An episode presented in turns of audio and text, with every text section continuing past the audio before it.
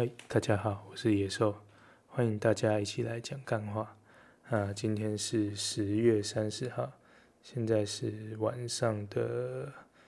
呃，好，Apple Watch 当掉，我看一下，晚上的十一点五十五分。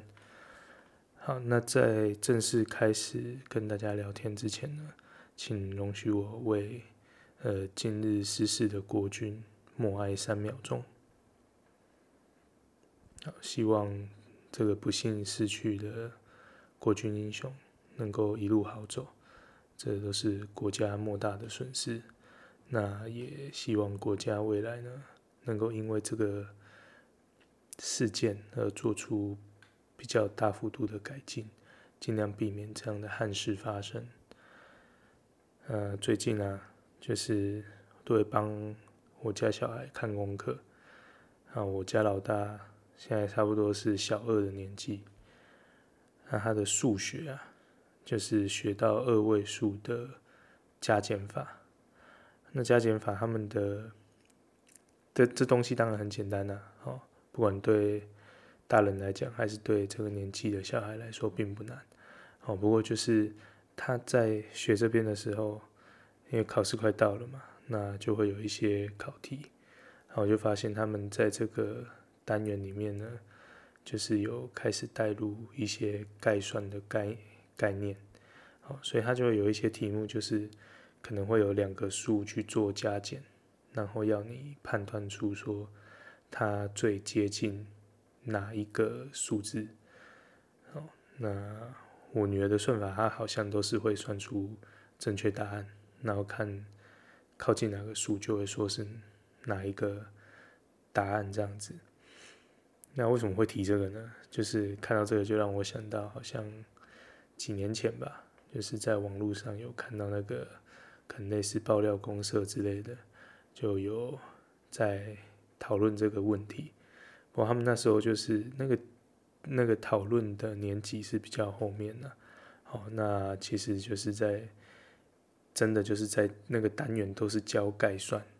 好，他因为是教概算嘛，所以其实他就。会出的题目就是要你用概算的方式去算出答案，好，呃，在算就是那时候爆料公社爆出来的这个内容，就是在说他的小孩算出了正确的答案，他不是用概算去算，然后因为他算出正确的答案，老师就给他错，他这家长就很不爽，他就说啊，我小孩在算数学，哪有什么叫大概？他算出精确的比那个大概的还厉害啊，怎么可以给他全错呢？这样子，好，那这个当时在网络上有引起一些蛮大的讨论啊，啊，就，诶、因为刚好看到这个就想到这个过去的事情，所以就想跟大家说的是，那、其实如果在讲概算这个东西呢，在教的时候啊，他们也不会用到那个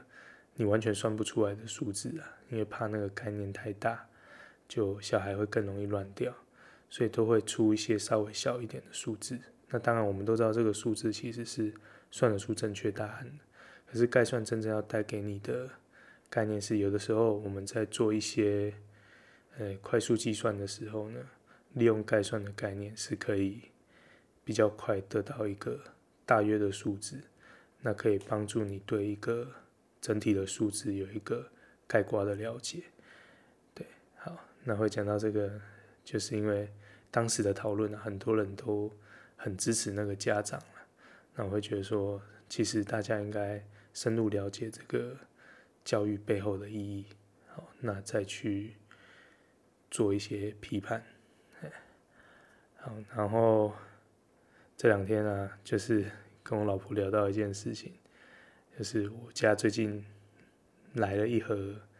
一小盒的爆米花，然后我老婆就问我说：“那个爆米花怎么来的？”我就跟她说：“这爆米花是我种出来的。”好，那因为这个东西我自己觉得有点白痴啊，所以跟大家分享一下，就是那个虾皮拍卖啊，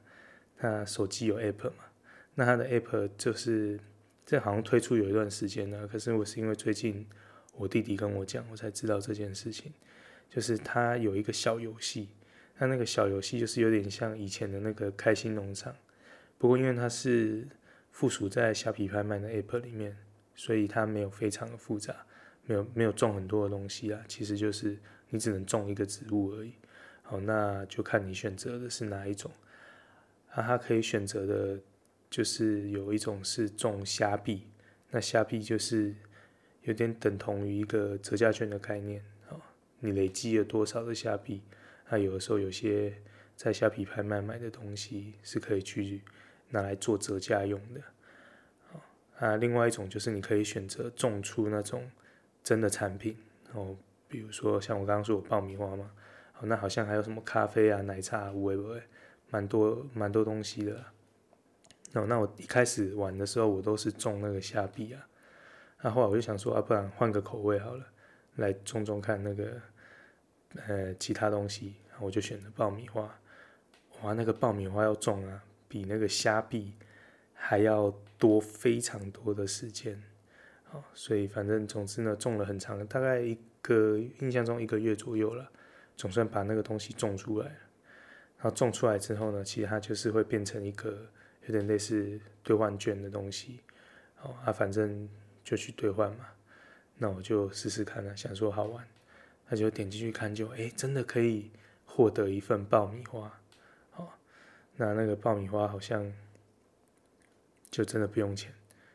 刚开始看很高兴，就滑到下面看到那个运费那个部分的时候，就傻眼了，因为到下面的就是他的那个东西就不能，因为虾皮有很多那个免运券嘛，那可是当你是用这个。免费得到的东西的时候，好像是不能用那个免运券，所以呢，就是呃那个爆米花的原价是七十五块，然后你因为用虾皮种出来就变零元，然后零元之后呢，可是因为你的运费是要付费的，所以到最后运费其实我又付了六十块，所以我花了一堆时间种的东西就是一个比较便宜一点的爆米花了，好，但是因为种都种了嘛。所以就就还是把它换买下来了，然后当做一个纪念。对，反正跟大家分享虾皮的一个小游戏。啊，那最近啊，也是有空的话，加加减减都会看一些 Netflix 的戏。那在这边要先跟大家反推一部剧，就不推了。个人觉得。不太需要浪费时间看这个戏，那这个戏是应该是台湾拍的，它的剧名叫做《天行者》，好，那我大概叙述一下它的故事，呃，它的故事内容呢，就是在讲说钟馗鬼王啊，在呃一次抓鬼的任务中，抓了一个恶鬼到地狱去，然后因为那个恶鬼啊。就是他不知道背后有什么阴谋了。总之呢，他就挟持了一个孟婆哦，就在那个故事里面，孟婆这个角色是会有好几个的。哦，他挟持了其中一个孟婆，然后又逃出了地狱，这样啊，后面就是接续着发生的故事啊。所以他的故事框架就是有那个呃，我们小时候听的一些神鬼故事，然后再。加以现代化，哦，其实本来看，呃，预告的时候啊，觉得应该是算有趣的题材，而且看预告那时候，虽然觉得剧情应该要不错，可是预告的感觉就已经有一点点尴尬癌了。然后结果第一集正式上线的时候，我就点开来看嘛。那点开来看，我很努力，我真的有把第一集看完。但看完之后我就弃弃剧了，啊，就放弃不追了，啊，因为第一个就是那个预告里面的尴尬呀，你到了正片里面看的时候，大概被放大了一百倍吧，好，所以就是整个戏的感觉很很不流畅，我我觉得看起来，好，然后他可能因为有 Netflix 资金挹注了，然后他也有申请。好像新闻局还有文化局有补助两千多万，哦，总之看起来资金应该是蛮充足，所以他有用了蛮大量的特效，但我说实在，我我不知道是那个预算没办法做到很好的特效，还是怎样。总之呢，那个特效看起来的感觉就很像，呃，如果你有看那个中国剧的话，就有点像那种《三生三世十里桃花》类似那一类的那种特效的等级啊，所以就没有那么真实。但就就是有特效，啊可是就是还好，不是那种很厉害的，没有厉害到爆炸这样。啊，除了这个之外呢，就你会发现它有中国等级的特效，可是它的剧情又没有中国等级。因为说实在的，虽然我不太喜欢中共这个体制，可是中国的戏有些的剧情是还蛮不错的啊。所以，呃，《天行者》这部戏呢，它的剧情啊，我不知道，我我一直都会处于一个有一点点出戏的状态，因为就会觉得他的那个演法。在讲的讲故事的方式啊，就有点不知所云，然后我会有点抓不到重点在哪里。哦，像比如说它它里面好像有一些诅咒是有爱爱情的成分在里面，爱情戏的成分。可是这个爱情戏啊，就是有一点莫名其妙，你没有办法感受到他们的爱，然后他们又好像很相爱这样。好，然后。我最不能接受的一点是，它里面有一个演员，哦，是算蛮老牌的演员，就是那个那个阿西呀，哦，就演蛮多戏的那个阿西，啊，照理来说啊，以阿西的，呃，在这个圈子的，这个算什么工作年资啊，应该要能够蛮容易驾驭他的那个角色，他的角色好像是，呃。钟馗，鬼王钟馗的一个助手，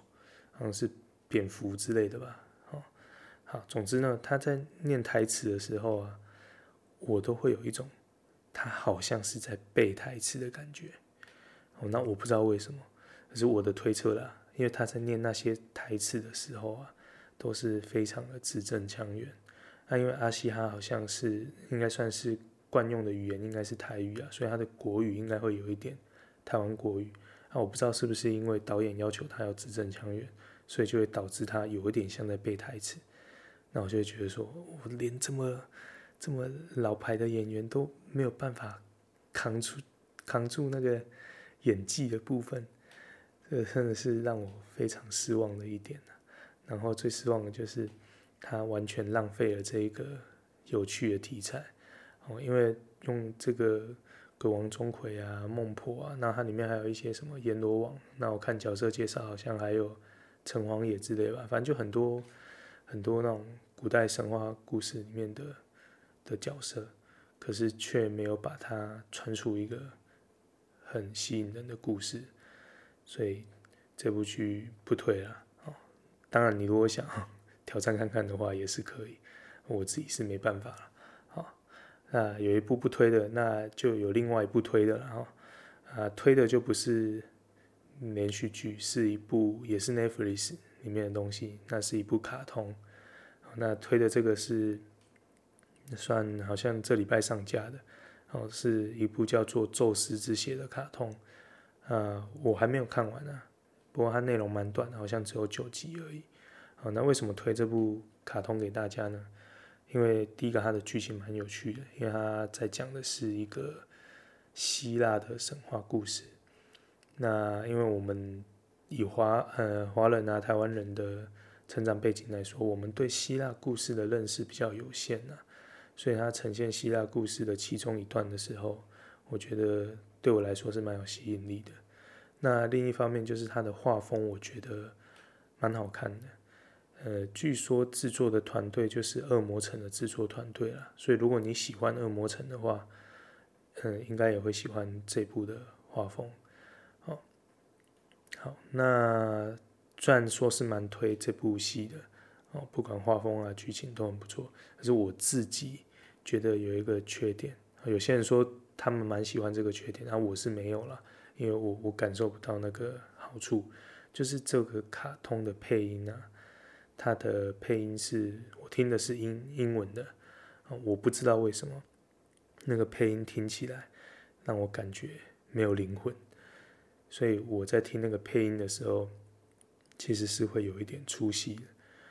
不过因为它的剧情实在是很棒，所以虽然有这个小缺点，但整体而言还是一部蛮不错的卡通。好，所以就这个推荐给大家了。好，那在我们上一集节目到这一集节目的中间呢，也美国大选也有一个新的事件发生，哦，就是呃，他们有最新的，也是好像也是最后一次的总统候选人的辩论。好，那因为这一次的辩论呢，他们好像规矩有改，就是说。A 在说话的时候，B 的麦克风是会被消音的，好，所以就没有第一场辩论那一种很混乱的感觉，好像在吵架一样。那这一次辩论会的主持人也比较稳健呐，hold 得住这两个这两位候选人，对，好，所以这一次的辩论就比较顺顺的进行。好，那当然。呃，川普的表现看起来就比较正常一点了。哦，那当然，拜登还是他以往的那个样子。我不知道为什么啦，川普跟拜登的辩论，我自己的感觉好像，川普看起来真的 就是那个精力都比较旺盛，而且他这一次的辩论是在他那个武汉肺炎呃痊愈之后的事情，所以就觉得，欸，真的，这这男人还蛮厉害的。就还蛮有活力的啦，啊，那不过我不是要讲，重点不是要讲这个辩论，而是从这个辩论我就就想到那个，到底就是最近啊，台湾有一个蛮主流的风气，就是在挺川普，哦，好像突然间就是全台湾都爱上了川普，都成为了川粉，好了，可应该可能不是全台湾，可是就就变得很主流啊。好像你攻击川普啊，或者是你不喜欢川普，就是一件很错误的事情一样。可是说实在的啦，以我自己的印象啊，其实，在二零一六年的时候，在川普当选之前，不管是美国主流媒体就不用说了，美国主流媒体那时候本来就反对川普，即使到现在还是一样。哦，所以他们做的一些很主流的一些。新闻啊，或者是一些呃电视节目，一些艺人，都你都可以感受到那个不喜欢川普的那个感觉啦。好，那，但是在台湾那时候也其实说实在的，你如果看那时候台湾的媒体，他们也都是报道美国主流媒体的观点，所以那时候我们应该会看到很多川普，我们那时候看觉得很好笑的话了。哦，比如说那时候他说要盖墙嘛，那还说要叫那个墨西哥人出钱来盖，哦之类的，哦那一类的政见就就就是那时候台湾的主流媒体也都在报道，所以我想那个时候应该台湾蛮大部分的人都没有那么喜欢川普才对，而且说实在，我那时候我是没有去回顾了，但是。我的印象，那个时候我在转的新闻非自己个人 Facebook 转的新闻，很多也都是那种川普很好笑的新闻。对，所以那时候说实在，我也没有特别的喜欢川普啊。好，那我在想啦，应该是因为川普上任之后，就是呃持续的跟中国有一些交锋嘛。好，那或许是因为他交锋的缘故。其实台湾可能是成为他的筹码之一，所以相较而言，他就稍微有一些帮助台湾的地方。他可能是从从这些地方就有一些人，他就瞬间就变得很爱川普了。好，那我自己呢是当然看到川普对抗中国的这个行为是，呃。算是蛮欣赏的了，哦，可是就有没有必要因为这样就变川粉？我自己是觉得未必啊，因为我们其实对川普并没有那么的深入了解嘛，我们看到的很多都是他抗中的这一部分，哦，所以就嗯欣赏他抗中的这部分，但其实搞不好很多其余的政治立场，你未必会那么赞成川普了。哦，那有些人对没有那么喜欢川普的人，有的时候会有一种攻击的态度。我自己是觉得不需要啦，因为第一个就是天高皇帝远啊，美国大选关我们什么事？那那么入戏干什么？那第二个就是本来这个世界上就会有各种不同立场的人，真的没有必要说，因为你喜欢 A，然后别人不喜欢 A，你就要攻击他。这是蛮没必要的一件事情啊！好，啊，讲到川普啊，就想到假新闻嘛。那，假新闻最近我们台湾非常有名的这个呃宗教台中天新闻台啊，它又到了换照的时候。那因为他的换照，好像这一次 NCC 里面的委员也是比较多数是不认呃。不打算给他续续照了，哦，啊，可能是他们怕争议会比较大，所以有举办了一个公听会，哦，那这个公听会我在粉丝团上面也有分享嘛，哦，那如果有去看的人，可能就就会了比较了解整个过程，那我自己是没有看完的，我大概看一个多小时到两个小时吧。还没看到蔡衍明讲话了，而是看到那个，就是前面他们好像有一些那个，请了一些专家学者嘛，来当一个可能类似公证人的角色，好，啊，所以我看到公证人，大部分的公证人都讲完话那边了，哦，不过看到那边为止的时候呢，我就发现说，其实，呃，NCC 他们在处理这一次的公听会啊。我自己是觉得是有一些瑕疵的，哦，那瑕疵就是，嗯，他在开开头的时候，就是那个蔡衍明那边的律师代表就有提出说，他们希望可以用 PowerPoint 来跟大家说明，啊，那个 NCC 那边的委员哦是说，这个是公听会，哦，原则上是没有办法让他们用。PowerPoint 的说明的，可是呢，这些 NCC 的委员在做报告的时候呢，是有 PowerPoint 可以去辅佐的，辅佐他的说明。啊，啊，其实我觉得这一点很容易落人口舌啦。哦，其实反正你就都办了公听会，你都要让他出来讲话了，那你是不是给他一个跟你一样的公平的立场？呃，公平的。条件是不是会比较好？哦，我是这样觉得了，总不会才不会说到后面他就说啊，你没有没有对他不公平啊，哦，那他就以这一点去攻击你嘛。好，那除了这一个不公平以外呢，其实还有另外一个不公平，就是，呃，到那个双方都报告完的时候啊，就是他们请的专家学者。会出来，那些公证人会出来说他们的意见。好，那这这个公证人出来说意见的时候呢，其实他们的意见是都有准备一些文书资料的。那这个文书资料，NCC 的委员都有，可是当时他们并没有准备给这个就是旺中集团这边。那旺中集团的律师就马上就有提出异议啊。哦，他就是说，希望他们也能够有一份，这样子他们才能够针对这些意见再去做他们的呃说明，这样子。哦，可是因为会场没有准备嘛，所以他们就是临时请工作人员再去准备。可是他们边准备的时候呢，就是公听会继续，那些公证人继续说啊，那专家学者继续说，那这个。就也造成了一个不公平的待对待了，哦，就是一处于一个 NCC 委员，他们有资料可以看，啊，旺中集团这边是没有，哦，那说实在，这个是事前应该是可以准备好的东西，而且重点是，如果你有看那个记者会的话，其实主席对这件事情的处理态度是，我觉得算是很明显的，嗯，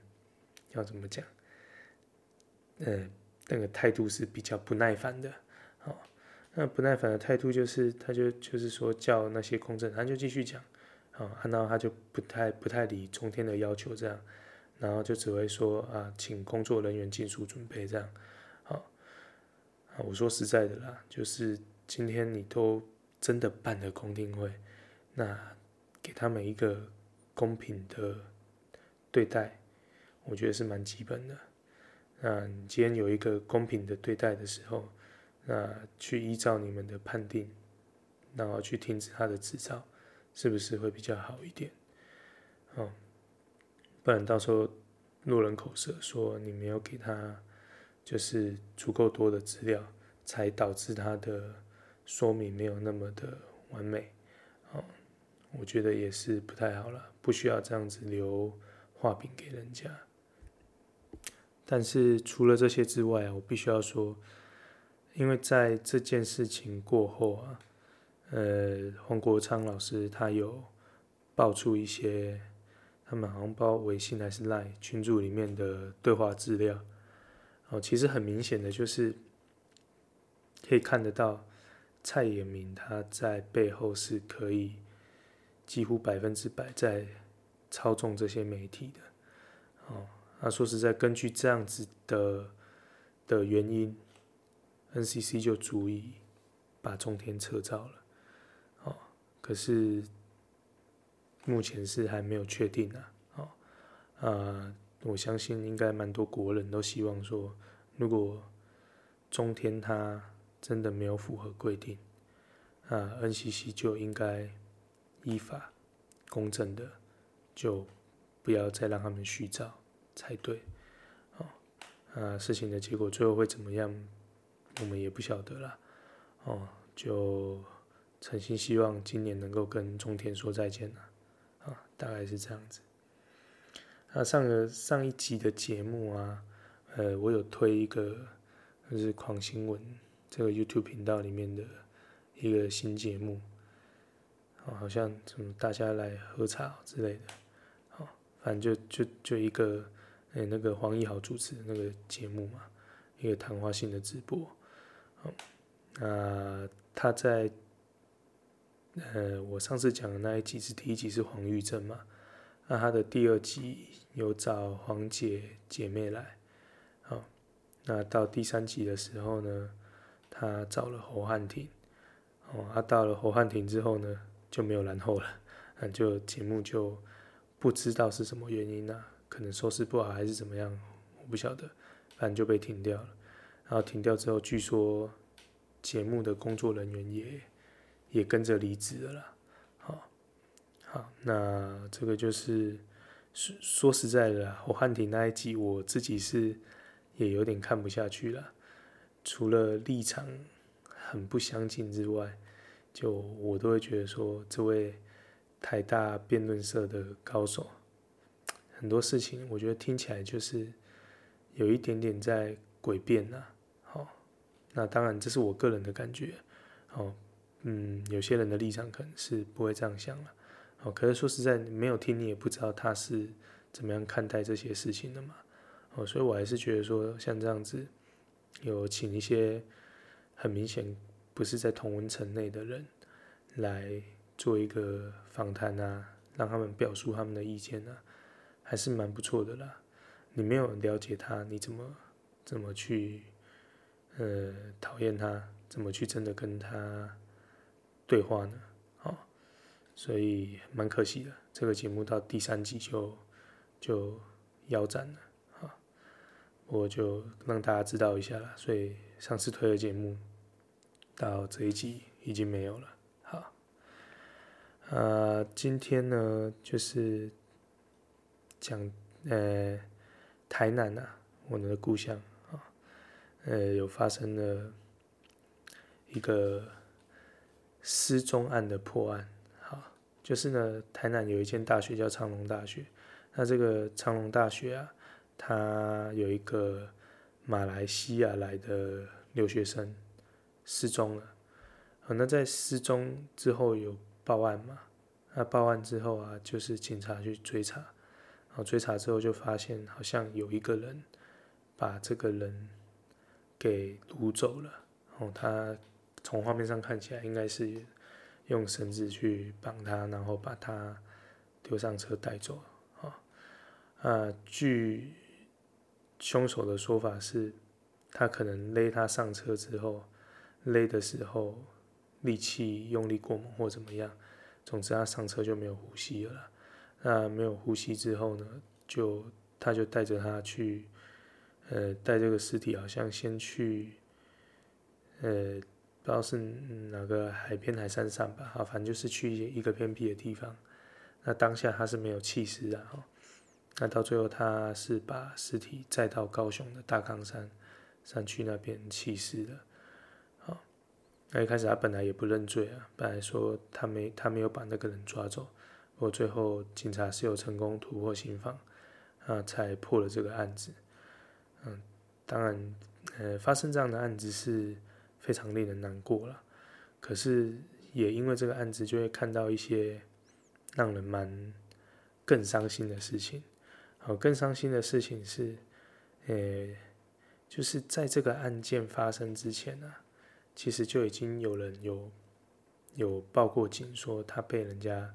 抓到就是也是直接抓上车了，可是可能那一次那个人他有逃走，哦，所以他有他才能够报警嘛。那报警之后就就是呃警方他是有循线逮到一个人，哦，可是他叫那个被害者出来指认的时候，被害者说因为那个地方灯光实在是太昏暗了，哦，所以他没有办法去。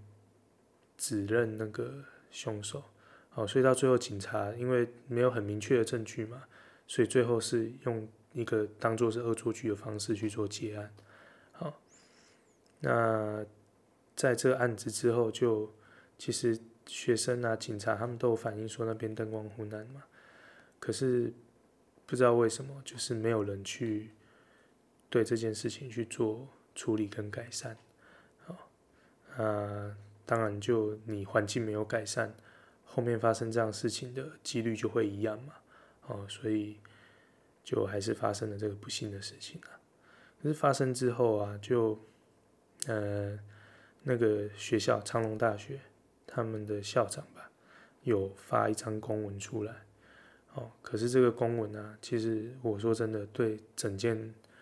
事件来说，它的帮助几乎等于零啊。因为那公文看起来就是一整篇的心灵鸡汤，我反正说就是啊，有给学生一些啊心灵上的支持啊，然后呃就是可能发生这样的事啊，感到遗憾啊之类，巴拉巴拉，反正就通篇那个校长的信件里面都没有提到说要怎么去改善这一个危险的环境啊。好，那更妙的事情来了。啊，这个这件事情发生在台南嘛，那我们台南市的市长啊，在这件事情破案之后，他的新闻稿，好，这个新闻好像后来被下架了啦，因为找不到。好，总之呢，那个新闻呢是黄伟哲市长他出来，竟然是在说，哦，我们的警察很棒诶，都没有吃案，啊，我真的不知道他讲这个要做什么，因为警察不吃案，不是。人民对警察最基本的一个，嗯，要说要求嘛，好，反正就是我们都不会希望警察会吃案的，所以如果警察不吃案，不是一件很基本的事情嘛？结果你出来只能说警察没吃案，你是没有其他可以讲的吗？你可以讲警察很辛苦啊，你可以讲警察很厉害啊，破案的，在那么灯光昏暗的情况下，居然还能够找得到证据去破案，好，但是这些都不讲。他在炫耀警察没吃案，所以你的意思是怎样？台南市其他的警察会吃案，还是全台湾其他的警察会吃案？我不知道，反正就最近我们台南市长说的话都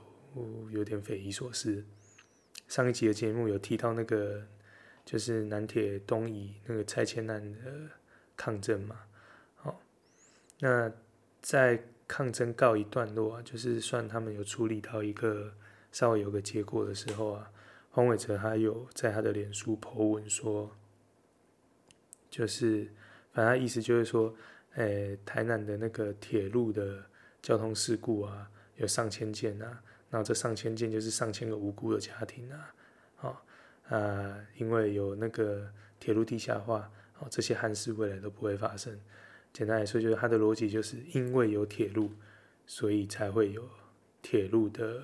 的这个交通事故，哦，那可是如果要这样讲的话，那是不是高速公路啊、马路啊，通通拆掉，我们人都躺在家里就好了，这样都不会有交通事故啊？哦好，重点是它那个引述的数字还是错误的因为事后好像时代力量的邱显智有去查证嘛，其实台南的那个呃铁路平交道是有事故没有错，可是好像只有九十几件是没有到那个黄伟哲说的那么夸张的数字，那可能事后也发现这个 po 文不太妥当，所以也是删文的啦。不过当然，在现在这个时代，大家都会截图了，所以这个东西网络上是指是找得到的。哦，不晓得我我自己是觉得黄伟哲最近说的话有点不太妙了。哦，好，那最后一个这个闲聊的话题啊，哈，就是我们最近也是我们台南的事情。好，不过这个不关黄伟哲的事了啦，这说实在应该算归中央管。哦，就是呃。我不知道大家对台南熟不熟，不过就是你如果以靠近旧台南市区的高速公路的交流道啊，现在会有三个。如果以以南下来说的话啦，从北往南来说的话，哦，就是分别是永康交流道、呃大湾交流道跟呃仁德交流道。哦，这三个交流道都算是离市区比较近的交流道。好。那这个新闻是怎样呢？就是我们这三个交流道啊，之前的路牌就是像我刚刚讲那样，哦，永康，然后大湾，然后仁德。那仁德那边他也会写台南啊，因为那边其实就是一边是往台南市东区，啊一边是往台南的仁德区。好，好，不管怎么样，就其实大家长久以来就已经很习惯这样的三个路牌了。好那我不知道交通局的里面的官员呢、啊，不知道是哪个人哪根筋不对，他就说，就是以以他们的说明的意思，好像是说，就是因为台南也是直辖市嘛，那高雄啊、台北啊这些直辖市，他们的呃那个交流道的名字通常就会是路名啊，好，好，所以他就说要依循这个规则去让它一致。好，为了这个一致呢，他就把永康交流道改叫做中正北路，好，那个告示牌从永康变成中正北路，然后大湾那个交流道呢改叫做复兴路，啊，仁德那个交流道改叫做中山路，啊，这个一换呢，就因为我算是蛮早就看到，因为我每个礼拜都要就是嘉义台南来回嘛，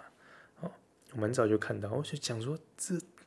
逻辑上很怪啊。因为其实我们就已经很习惯说，这个交流道就是这个这个呃，以前我们可能会说市啊或乡啊，它现在都是区嘛，啊，因为改成直辖市，就是下去就是那个区啊。啊，你突然改成路名，是因为我是台南人，然后这些路我可能还稍微知道是指哪一条路。可是如果以外地的人来说，他以前到这边的时候就是啊，我要去永康的方向，我就是下永康交流道。就现在变，啊，中正北路是什么？他迟疑了一下，他就跑到下一个交流道了。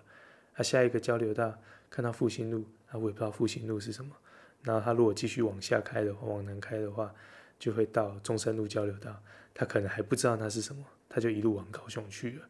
好，那前面两个交流道啊，什么中正北路啊、复兴路，我觉得。勉强还说得过，是因为这两个路没有那么多条了，哦，比较不会搞混。可是你到第三个中山路，你知道全台湾有多少个中山路吗？然后全台南市的中山路据说就有十九条了。哦，中山是个伟大的人嘛，所以到处都有这个中山路啊。那、结果你就把这个路牌改叫中山路啊？谁知道中山路是哪里啊？好，那当然，我觉得说他。他要用这个规则，听起来是 OK 啦。可是说实在，的逻辑是没有办法适用在台南市。为什么呢？因为高雄跟呃台北，他们是本来就是直辖市，啊，所以他们的某某路就真的是指某某路，你比较不会去搞混。可是台南是比较慢才改嘛，所以你你要用路去弄的时候，真的会不是那么适合了，啊，因为像比如说大湾交流道，他那时候改复兴路嘛，可是其实新营也有复兴路啊。那照你这样讲的话，如果有些人他是要去新营复兴路，那他会不会就有点容易搞混？啊，我是不晓得啦。哦，但但真的在逻辑上，我是觉得没有那么适合。哦，可是反正就交通局就做了这样的事。那在网络上啊，就开始陆陆续续大家看到，也可能跟我想的八九不离十啊，就觉得怪怪的，好像不是那么合适啊。所以就开始在什么爆料公社啊，哦，然后有的没有的相关的粉砖啊，就这件事情就爆炸开来，那骂声居多啦。当然有些人就觉得说，啊，你要去哪条路你都不知道，你怎么开车？啊，可是有些人就真的他可能认的是区名嘛，哦，可是不管怎样，反正就因为骂声太多啊，然后就陆陆续续，哦，台南市长啊，台南市的一些立委啊。就出来也指责交通局啊，哦啊，交通局后来啊又决议要把它改回来，哦，那这个改回来又就就不知道改回来在干嘛啊？不过他至少这次改回来是是就比较接近原本大家习惯的那个方向啊，哦，而不是像那个我们之前好像有个什么莺歌桃园的那个交流道，就是改了两次还三次吧。都完全没有做到改善的效果，哦，呃，我不知道是到底换这个路牌对他们有什么好处啊？可是我真的是看到我们纳税人的钱就这样锵锵锵，呃，一个一个就不见了。哦，尤其是后来看那个高嘉瑜立委的资料，说台南这个换路牌啊，换一次就八十万，所以就是八十万换了一个被大家骂的路牌，然后又花了八十万把它换回去。好，那当然换回去，因为你都要花钱的了嘛，所以它还是没有换成跟原本一模一样啦，稍作修正，呃，不过有好一点点，好，好，总之呢，这个台南市交流道换这个指示牌啊，就也闹了蛮大一个一个风波了，好，大概是这样，好，那前面闲聊就差不多这样了，啊，就进入今天的话题了。好，那今天要跟大家聊的话题啊，是算一个比较新形态的桶装瓦斯的商业模式。好，那这个商业模式它叫做就叫做瓦斯通。好，那为什么会想要跟大家聊这个呢？是因为最近啊，他不知道什么原因呢、好，总之呢，他大傻逼。好，他请了全联先生当他们的代言人。哦，然后也在各大电视广告的精华时段都有买蛮多的广告，所以是砸蛮多钱。那就注意到这个东西。那其实这个东西呢，它在之前呢，在台北、新北那边就已经做了一段时间了啦哈。呃，可是最近他可能是想扩展业务或怎么样吧，不晓得。哦据说是要拼上市啊，我不知道啦。反正就是就是弄到大概整个西半部的台湾，你几乎都可以有机会看到他的影子。好，好，所以就是看到这个就哎、感觉蛮有趣的，跟大家聊一下，因为这个算是跟我的工作有关系嘛。好，好，那所以既然都要聊到这个，那就从头聊起啦。呃，先跟大家科普一下关于桶装瓦斯的一些小知识。好，那桶装瓦斯是什么呢？那其实大家常用的这个桶装瓦斯呢，就是丙烷跟丁烷的混合气体。那它会叫液化石油气，是因为它在钢瓶里面的时候是液态的。啊，当你打开钢瓶阀的时候。它喷出来之后，因为温度的关系，它会气化，好，所以它叫液化石油气。好，那相较于桶装瓦斯呢，另外一个就是管道的瓦斯。那管道瓦斯我们一般俗称就会说它是天然气嘛。好，那天然气的话，它的成分就是甲甲烷，啊，所以在成分上一个是甲烷，天然气甲烷。那桶装瓦斯就是丙丁烷的混合。好，那如果比较过去的时候呢，天然气公司或者是政府的一些文宣，它常常都会告诉消费者说，呃，天然气是比桶装瓦斯还要安安全的。哦，那通常他会这么宣告的原因啊，当然原原因可能不止一个。那会这样说，比较主要的原因是因为，呃，比重的关系。哦，就是甲烷这个东西，因为它的比重啊是比空气还要轻的，所以今天如果是它逸散出来的时候，它会往上跑，因为比空气轻嘛，所以它会浮起来。好，那丙丁烷呢，也就是我们的桶装瓦斯啊，它的比重呢是比空气重的，所以今天它如果发生泄漏啊，就是喷出来的时候，它是会沉在地上的。所以他们呃会说天然气比较安全，哦，只是因为它会往上跑，好，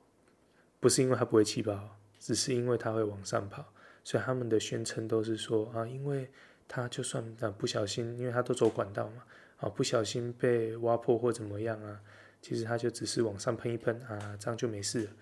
好，它因为桶装瓦斯比空气重嘛，所以它就沉在地上。那如果不幸你的那个泄漏的地方是比较稍微密闭一点的，它就容易会蓄积。好，那蓄积的话，就万一有不幸有火源的话，那当然发生气泡的几率就比较高嘛。好，虽然这样说啦，好，可是其实我们会发现说，只要你够密闭，不管你是天然还是桶装，其实都有气爆的可能性存在。好像最近最有名的天然气气爆，就是高雄那边好像。可能挖破管线了，那他们没有及时做适当的处置，那可能现场不知道为什么又有火花还是什么，哦，所以就也有发生气爆嘛。所以其实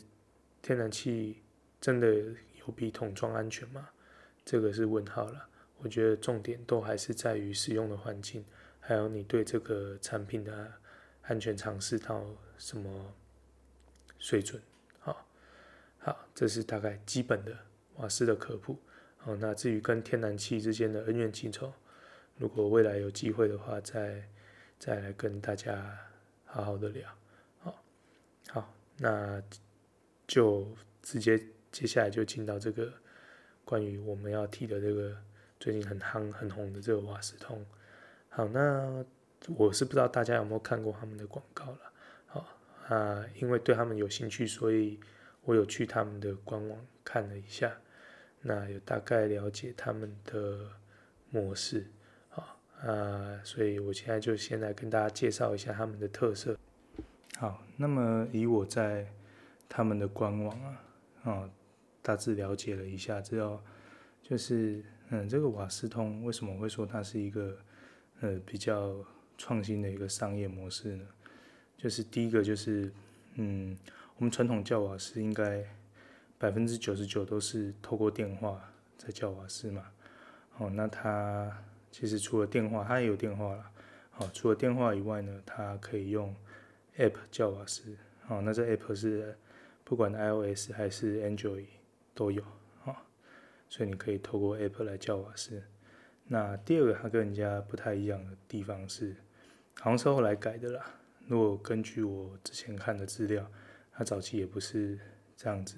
好，那第二个就是它用现在在推的钢瓶是，就是用那种复合式的钢瓶，好，那呃可能如果不是做我们这个行业的，对这个不会那么理解，好，所以我稍微解释一下，就是我们传统的钢瓶呢，它就是我们会叫钢瓶，它就真的是钢瓶嘛，它是用钢铁去做的，好，那这种复合式。我们会说复合式钢瓶呢，就代表它是由不同的材质去组成的。呃，它有主要分两个部分，第一个是内胆，啊，内胆就是里面的容器，啊，那这个容器是用玻璃纤维去做的，啊，所以它会有一点点，诶，稍微的半透明，那它的外壳啊是用塑钢，啊，那塑钢去保护这个玻璃纤维，因为玻璃纤维它没有那么坚固了，毕竟不是钢铁嘛，哦，所以它需要有一个塑钢去保护它，那也让它比较好搬运跟使用。啊，这复合式钢瓶跟传统的钢瓶差在哪里呢？就是最主要是差在重量了。啊，传统的钢瓶啊，你要装多少公斤的东西，那个钢瓶大概就多重。啊，那比如说像现在的瓦斯，主要是五个规格，就是五十公斤、二十公斤、十六公斤、十公斤和四公斤。哦，这是现在台湾比较主要的五个规格，所以你用五十公斤的瓦斯，五十公斤的钢瓶，就大概是接近五十公斤了。哦，不一定刚好，但是会很接近。好，所以二十就接近二十，十六就接近十六，那十就接近十，四就接近四。好，大概是这个逻辑。那这种复合式钢瓶，因为是塑钢，其实就是塑胶嘛。好，啊，玻璃纤维就玻璃啊。所以都不是很重的材质，那它的呃装多少公斤的的容的内容物，它的重量就会是大概是那个的一半。好，所以像他们现在用的是十六公斤的桶子嘛，所以那个复合式钢瓶大概就是八公斤左右。好，所以这是嗯复合式钢瓶算是他们的一个特色，因为这个不是台湾主流的钢瓶嘛。所以，相较于大家看到腻了的那种灰色的钢瓶，啊，他们是有一个比较漂亮的钢瓶啊，看起来。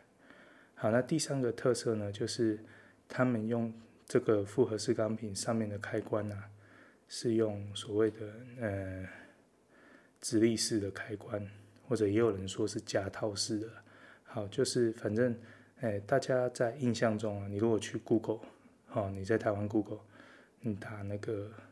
桶装瓦斯，然后大概你如果按图片那一栏出来的，你会看到它在，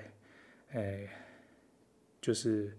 钢瓶的算上方，啊、哦，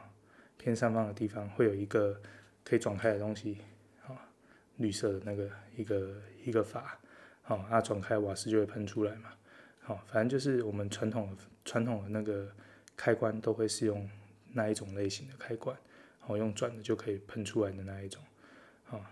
那他们采用的这种直立式开关呢，就是你看起来会是一根，就是立起来的铁柱，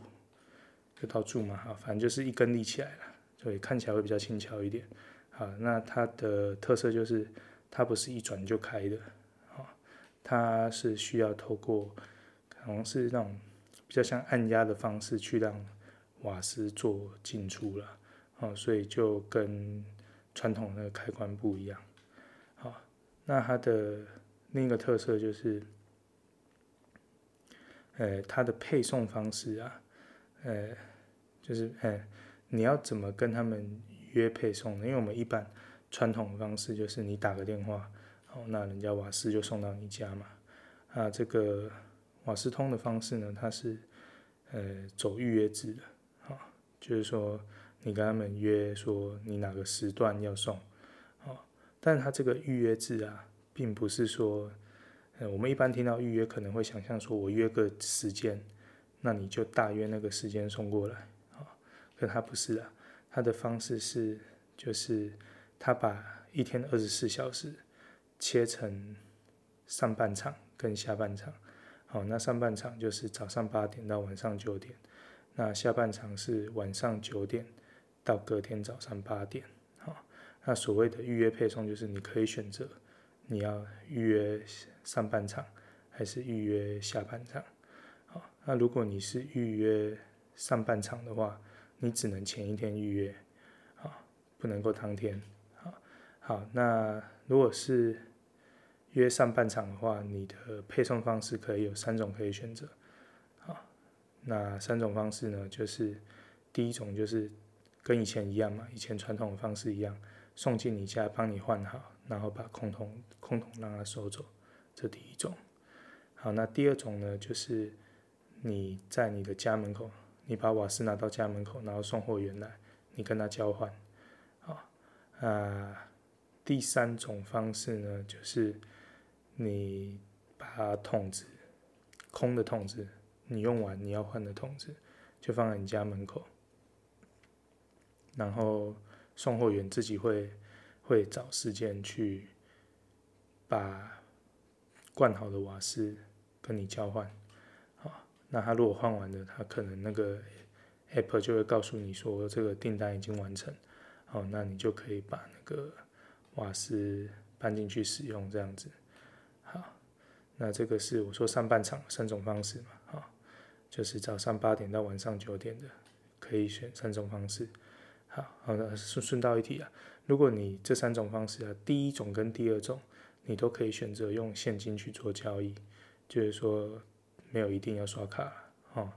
啊，如果是第三种方式，你只能选择刷卡，刷卡你是不能够用现金的。好，好，那现在再讲回下半场，下半场呢就是晚上九点到隔天早上八点。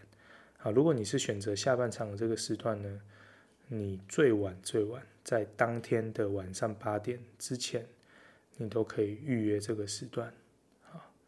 好，那预约这个时段的人呢？预约下半场的人，你只能选择一种配送方式，就是把你的钢瓶，然后丢在你们家的门口，让他来换，这样，他换完你再自己搬进去。好，那刚有提到他们可以刷卡嘛？这个也算是一个，嗯，跟传统瓦斯行比较不一样的地方，因为传统瓦斯行，呃，比较不会走刷卡的模式啊，大概都是走现金交易啊。好，那在最后一个，它的特点就是，如果你的瓦斯没有用完，你可能会有剩一些。好，那如果你有剩的话，它会帮你累积起来。好，那但它累积它没有退你现金啊，它的累积就是在 App，它会显示说你累积有几公斤的存气。哦，那你如果累积满十六公斤的时候呢？你的下一桶瓦斯就就不用钱，我不知道会不会再收运费了，哦，但就至少瓦斯的成本它是不会收的，哦，所以这个是它的残气，剩下来的那个瓦斯是累积，然后退给你这样子，啊，不过如果是传统的瓦斯行的话，如果你有残气的话，是一般就退现金的，哦，比如说如果你交一支。呃，二十公斤的七百块，那你算下来一公斤就三十五嘛，好，呃，呃，我重新解释一下好了，比较合理的退法了，好，一支二十公斤的如果七百块，好，那一般我们运费可能会酌扣个五十至一百，好，假设扣一百好了，那你就是剩六百块是瓦斯的部分，那这个六百块再八除以二十，所以一公斤就是三十块。那你如果刚好剩一公斤，那就是会退三十块给你，或者是下一桶的钱折三十块，啊，反正就是现折或现给，哦，大概传统的会是比较偏这种模式。好，那这个新的商业模式啊，当然是好是坏，能做得多大，做得多远，就有待市场去验证了。那我自己在看，我是觉得，当然它有它的优点。也会有它的缺点，好，那我这是我个人的看法，好，不代表说一定正确的意见，好，做个参考。那优点就是，呃，我觉得它蛮适合那种，就是现在的那种上班族，啊，尤其是那种可能搞不好比较小家庭或甚至一个人住的，哦，就是说你没有常常在家的人，哦，所以你就可以很轻松的就选择说，你把你的桶子你用完了，你就。就选一个你不在家的时段，那就把它丢在外面，啊，让那个业者来收走，这样。好，我是觉得以不常在家的人，可能就蛮适合的。好，那缺点的话了，啊，要我说缺点的话，就是因为它都是走预约制啊，所以你很多事情要预约。那如果是像呃，更换东西啊，或者是维修，如果不急的话，就还 OK。你走预约的方式，我觉得都不会有什么太大的差别啊。可是如果说你今天是遇到了，比如说了哈，可能比较严重的漏气，或者是呃一些你当下无法解决，然后会影响你使用的事情，啊，比如说炉具无法使用啊，或者是热水器无法使用，像这种事情的话。我不知道他有没有办法那么及时来处理了，哦，那万一无没有办法及时处理的话，就是那可能就会对消费者比较不好，算是一个缺点了。哦，那第三个就是因为他现在打广告，就是如果上他的官网或他的粉丝团去看的话，会发现它服务的区域很广，哦，他的店是在不知道台北还是新北，反正就是北部。可是它最南端，它是送到高雄啊，以我最后一次看是在高雄啊，哦，所以它这种服务那么广的状况之下呢，它当然不可能每个地方都设店面，哦，也看起来它目前不会不会设啦，哦，所以它所有的服务就是，呃，靠在北部的这个客服中心，啊，那这个北部的客服中心。当然也没有说不好，可是就是如果说今天你比如说有纠纷啊、有问题啊什么等等的，可能你在处理，呃，你要找主管什么的，可能我不知道驻地有没有，但就会，嗯，反正就是跟比起传统你看得到、知道在哪里的瓦斯行是不太一样的啦。那如果你是喜欢看得到店面的人，可能就不会那么喜欢他们。好，那再有一个缺点是。就是，呃，如果你是第一次用他们瓦斯的话，因为我刚刚有提到说，他们的那个瓦斯桶的开关是直立式的嘛，跟我们传统那一种阀门的不太一样。好，那那种直立式的开关，因为几乎没有人用，所以你原本使用的调整瓦斯的调整器是没有办法通用的，所以他就是说，你要叫号瓦斯，你就一定要跟他买这个调整器。那它的调整器呢？官网上面标的价格是一千五百九十块，啊，那一千五百九十块就只是那个调整器而已，应该是啊，我没有看到有其他东西，啊，那这个调整器一千五百九十块，其实就一个转换服务的成本来说，算蛮高的啦，啊，因为这个调整器，我有问问厂商，其实成本大概约啦，大约啦，哈。可能在三分之一左右，啊，所以以这个利润来说的话，就算你跟他叫瓦斯啊，一支比你原本便宜一百块好了，你可能叫到十五支才稍勉强把你这个就是嗯调调节器调整器的那个那个成本稍微摊掉而已，好，所以反正这个就是一个新形态的。桶装瓦斯的贩卖方式啊，是好是坏不知道，因为最近刚开始打广告嘛。好，那我自己在看是有优有缺了哈，那就看个人需求。啊，是我自己的话，可能倾向不会用了，因为传统还是说实在，虽然看起来老旧，但是蛮方便的，好，服务也蛮到位的。所以大概是这样。好，那在这个话题最后了，小聊一些八卦。好，那这个八卦是有上新闻的啦，所以我比较敢讲。哦，不确定的事情我就不要乱说。哦，那就是如果你在那个网络搜寻瓦斯通的话，你可能会看得到，不知道苹果日报还是没有报道。好，第一个报道就是在讲说，他们的运送人员很多都没有那个危险物品运送人员的证照。哦，不过那个证照说实在就是你上课考试就会拿得拿得到了。哦，那不知道为什么那时候可能扩张的比较快吧，所以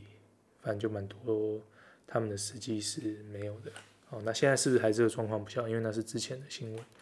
好，那第二个相关的八卦新闻呢，就是有个新闻是说他有离职的员工。啊，回去不知道是要拿资遣费还是什么，就我看到里面作者的老板啊，好像说是不知道是说有黑道色彩还是怎么样啊，反正就就是可能比较派啦，哦，大概是类似像这样的新闻。好，但这个跟他们好或坏没有没有什么关系了，只是就讲个八卦让大家知道而已。好，那最后就一样用一首歌送给我们这个呃新形态的桶装瓦斯的商业模式瓦斯桶。啊，那也作为今天这个主题的结尾。好，那今天要送用的歌曲啊是呃之前有有一个九把刀的电影。叫做那些年我们一起追的女孩，好，那里面的主题曲叫那些年啊，那就小小改编这首歌，好玩而已啦，没有任何意志，所以里面的内容可能没有太多的那个，不过那个那些年我觉得是蛮好看的电影，大家如果没有看过的话可以看看。好，那我们就准备要来咯。那些年错过的瓦斯。那些年错过的痛子，好想拥抱你，拥抱错过的勇气。曾想买全台湾瓦斯，到最后回首才发现，这瓦斯滴滴点点转播拢希机。那些年错过的瓦斯。那些年错过的痛子，